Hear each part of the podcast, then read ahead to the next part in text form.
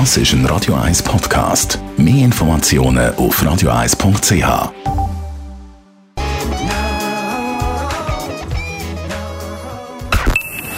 Best auf Morgenshow wird Ihnen präsentiert von der Alexander Keller AG. Suchen Sie den besten Zügelmann, müssen Sie zum Alexander Keller gehen. alexanderkeller.ch Wir haben heute Morgen über den Tagesschau- Tagesschau-Moderator Franz Fischlin berichtet. Er hat ein Problem gehabt, nicht mit einem Versprechen, so wie ich das jetzt gerade hatte, sondern ein bisschen Problem gehabt mit der Stimme. Aber auch das hatte ich auch letzte Woche gehabt. Ja, die Uhr tickt in London. Entschuldigen Sie meine Stimme, ich hoffe, sie hält.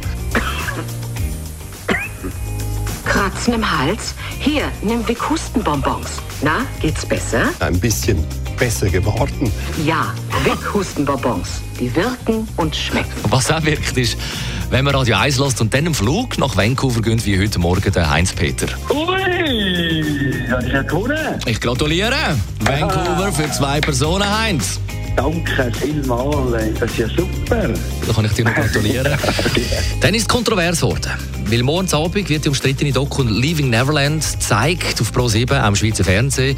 Wie Morgen Daniel Bünter gesagt hat, er ist äh, Bereichsleiter, Doc-Reportage beim SRF. Ja, SRF äh, wird den Film zeigen und zwar darum, weil wir äh, überzeugt sind, dass das Schweizer Publikum sich muss ein eigenes Bild können machen Es gibt natürlich auch Debatten, noch, die wir führen, die zwei Sendungen im Club und äh, im Kontext. Und dort hat es auch Raum für die Frage nach der Wahrheit oder eben nach den möglichen Ungereimtheiten in diesem Film. Und darum haben wir heute Morgen schon verschiedene Seiten zu Wort gelassen, das unter anderem mit unserer Freitagskolumnistin, der Tagesanzeiger-Journalistin Michelle Binswanger. Wenn ich äh, nie mehr wieder können Thriller oder Billie Jean hören ohne dass mir dabei ein bisschen schlecht wird werden, äh, ist das einfach jetzt auch ein Aspekt von dem Phänomen Michael Jackson, wo für seine Zeit einfach einzigartig war. Auch zu Wort gekommen Chantal Obrist, Jackson-Fan und Teil von Jackson.ch. Sie war 2005 beim Prozess dabei, gewesen, wo der Michael Jackson in sämtlichen zehn Anklagepunkten von den Geschworenen einstimmig freigesprochen worden ist. Ich meine, wenn man sich sonst nicht mit dem Thema Michael Jackson auseinandergesetzt hat, wenn man nicht wie ich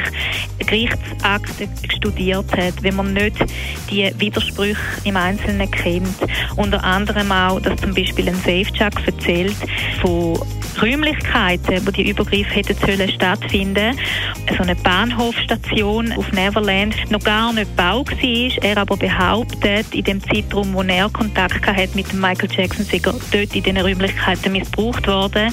Also so Sachen nicht, wenn das ein Zuschauer nicht weiß, dann ist er überzeugt nach vier Stunden Indoktrination, Violine, äh, Gedudel, dass das, äh, dass das so ist, wie, wie einem da ähm, suggeriert wird.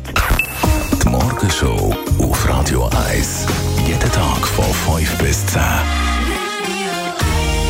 Auch am Morgen wieder, ab dem Samstag, ab dem 8. Uhr. Für Sie dann im Studio, der Dani Wüttrich.